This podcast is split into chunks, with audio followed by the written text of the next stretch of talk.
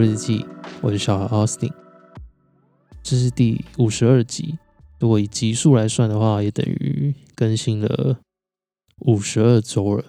意思就是说，这个节目来到一年了。说实在，其实没有什么特别的感受，对我来讲，比较算是一个习惯吧。就每个礼拜会固定有个时间来录音，然后录音之外的时间就是剪辑、上架、搜集访纲之类的。虽然很想要扩大节目的规模，比如说经营的方式啊、访访谈的频率、呈现的手法，或是办个活动之类的，但因为生活上还是有其他事情想要探索，比如像去学新的东西，然后音乐啊、表演啊，或是看书。自我探索对我来讲比较算是优先的选项，然后节目呢就算是在这个选项里面的其中一个方法。因为有时候录节目帮自己整理啊，或是访问来宾，那个对我来讲都是一个很重要的输入输出过程。所以回到明年节目会不会有什么大变化？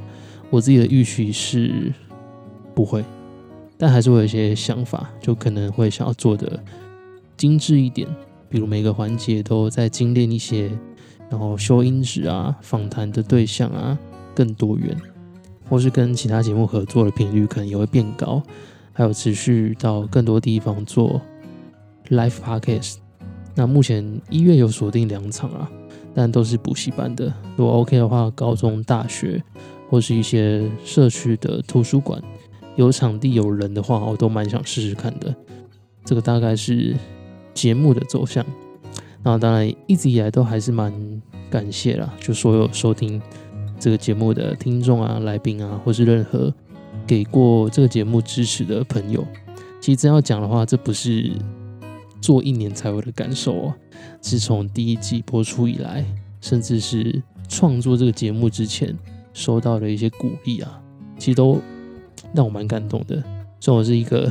很不会当面表达的人就比较硬一点，但内心其实上觉得自己很幸运，包含每一次访到新的来宾，如果访刚是受到肯定的，那听众也喜欢那一集，我都满怀感谢。因为来节目要好听的话，其实很需要来宾的互动嘛。那访问来宾的内容，还有做的一些临场反应，也都有可能是因为过去有访问过其他来宾的经验，他们带来的。累积啊，简单来讲，如果没有过去那些技术的话，就可能不会有现在这一集。它是一个一直往上叠加的效果。那这也让我慢慢越做越有信心。但是现在表达稍微进步一点，所以还是会用尽各种方式让别人知道我是真的很感谢对方。那回到上一集的内容，上一集是邀请易轩嘛？那易轩真的是一个非常 nice 的人，我真是不知道是太久没访谈，还是聊一个太尽兴了，聊到一半才发现完全没按到录音键，当下我真的是囧掉，但逸轩还是很放心的让我再录第二次，所以蛮，而且他很贴心哦，他说他自己去访谈，有时候也会发生这种事情，只不过他的是文字，他呈现的方式是文字，还可以稍微记忆一下，那我的刚好就是声音嘛，所以没办法。但他还是很愿意再跟我聊一次同样的问题，那也蛮有趣的。就是虽然我们都是类似的访谈的方向，但第二次的内容其实跟第一次差蛮多的。两次我都很喜欢，但几乎可以说是不同的内容。希望大家听完都是舒服的。那这某一期是访问我的前主管 B 好吗？我前几天刚好碰到他，他有主动分享说他听了逸轩这一集，我当下有吓一跳，就觉得哇。他竟然还有在继续听，其实蛮开心的，因为要花时间听一个节目真的蛮不容易的。而且我记得我是礼拜四更新嘛，我礼拜五遇到他的时候，他就说他听完了。那我当下其实光是这样对我来讲就是一个很大的肯定。那他讲的内容其实也都是一些鼓励跟称赞的话啦。那同时也觉得我遇到的人层次好像又不一样了。他这么讲之后啊，我也开始回头去想。这几个月之间发生的事情，然后遇到的人，虽然我的感受没有到这么的强烈，但确实好像生活圈有越来越不同，而且逐渐在扩张。最大的差异可能是我本来就很重视跟人互动的真诚嘛，之前可能都要慢慢的抽丝剥茧，才能去踩出那个真诚的范围。但最近跟一些朋友相处啊，不管新旧，我都觉得相处起来是蛮舒服的，而且越来越舒适。可我自己散发出来气质有一些变化了。总之就是蛮开心自己目前这样的状态。但也不是说之前交的朋友层次 就比较低，而是现在的层次，我觉得是真的是更丰富了。然后当我愿意把自己的感受丢出来，不像先前太过度去顾虑别人的感受后，那个互动好像就更有趣了。以前我真的是蛮小心翼翼的，而且有个坏习惯，我会想要为对方的情绪负责。在这样的情况下，就很容易做出跟的行为。就比如说，我已经观察到对方是某个感受了，那为了让他舒服一点，我一定会顺着他的毛摸，不要去侵犯到对方。其实这样也没有不好。那我也在想，这也是为什么常常让人家觉得我很温柔。因为对方不管丢什么东西过来，我都可以试着不评价，然后去接纳他。但现在不同的是，我不止接纳，我甚至愿意拉着对方的手，让他也倾听我，让他知道我是真诚的，想要了解他，想跟着他一起探索他的世界。这样的过程呢，就会多了我许多好奇，在听的时候有许多好奇会跑出来。而且它不是隐晦的，也不会是避而不谈的，而是我勇敢的往前踏之后，我知道我可以温柔，但同时我好像又可以坚定一点点。这个互动感对我来讲就蛮不同的。说到这个温柔与坚定，其实真的只让我蛮有感的元素之一，还有我的工作。之前跟大家分享过嘛，就是我从一线跑来二线，那二线的工作它其实更重视横向的沟通，还有。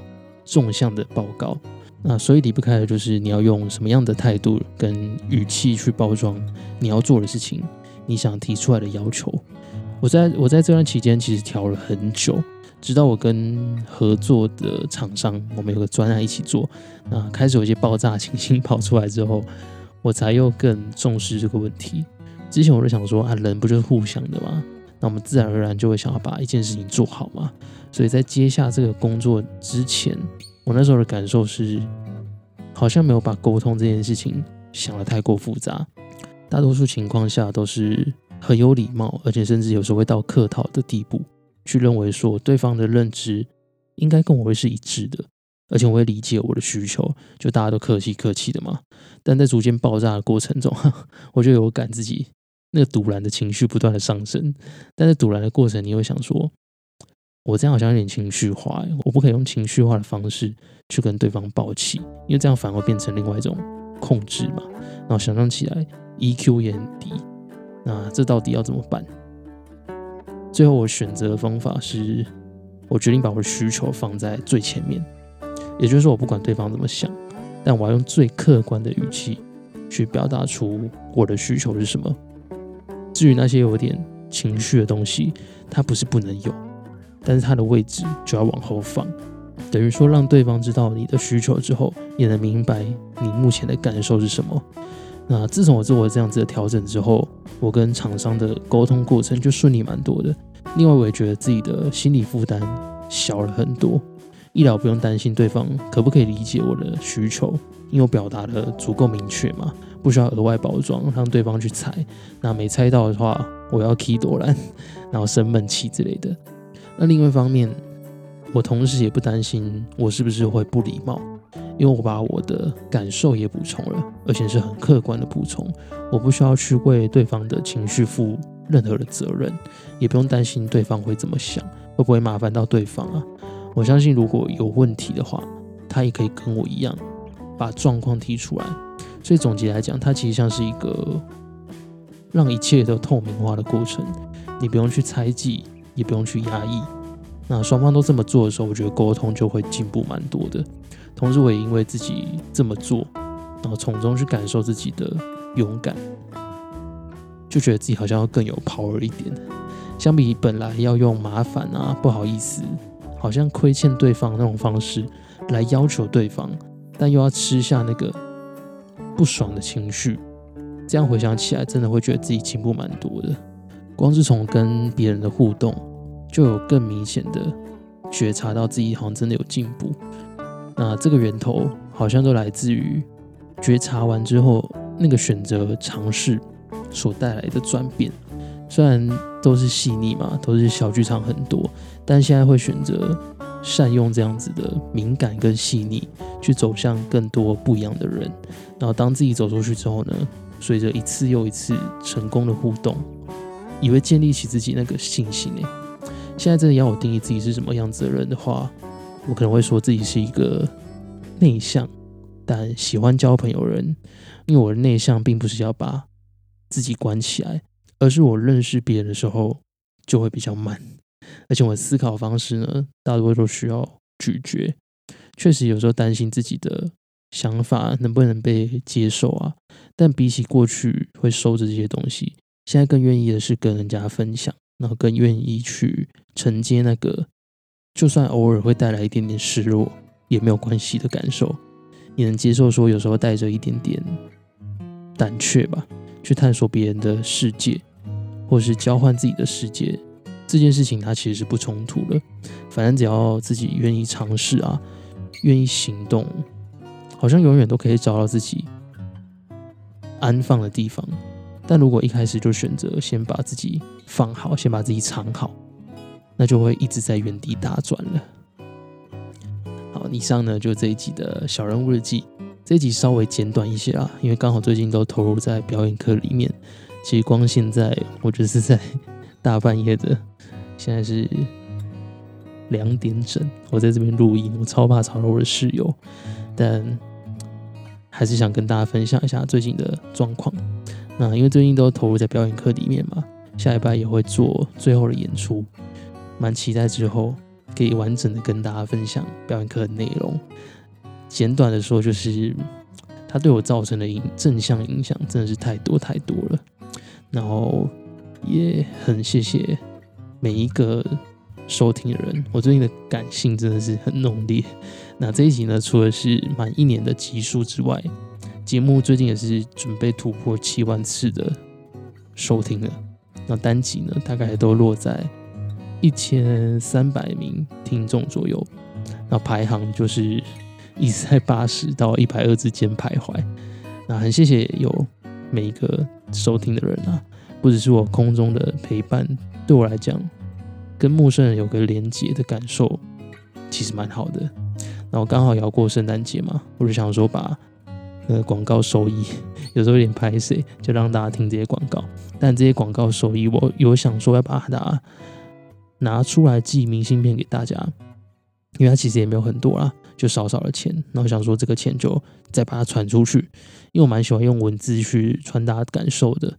所以如果你想要收到这个明信片的话，就帮我在 Spotify 的留言区留下自己的手机啊、姓名跟地址。那我会挑大概十五个朋友来寄出明信片。内容的话，可能会用通灵的吧，就是我可能会从你的。留言，或是你的名字，或是我近期的感受，写一些话给你。然后如果可以的话，你就连 email 也留一下，因为 Spotify 上面是匿名的，所以不用担心被别人看到。但如果你连 email 都有留的话，我就可以在寄出之后发个 email 通知你。然后这个活动应该也会同步在 IG 上面进行，所以如果平常你是用 Apple 收听的朋友。可以私信我的 IG，然后一样留下你的手机姓名、地址跟 email，然后直接跟我说你想要收明信片就可以了。那记得不要在 Apple 上面留言，不然你的个个人资料会被别人看到。再来就是，万一人数超过的话，我就来多写几张，尽量把我近期的开心能量都传送给大家。好，那我们下期见喽，拜拜。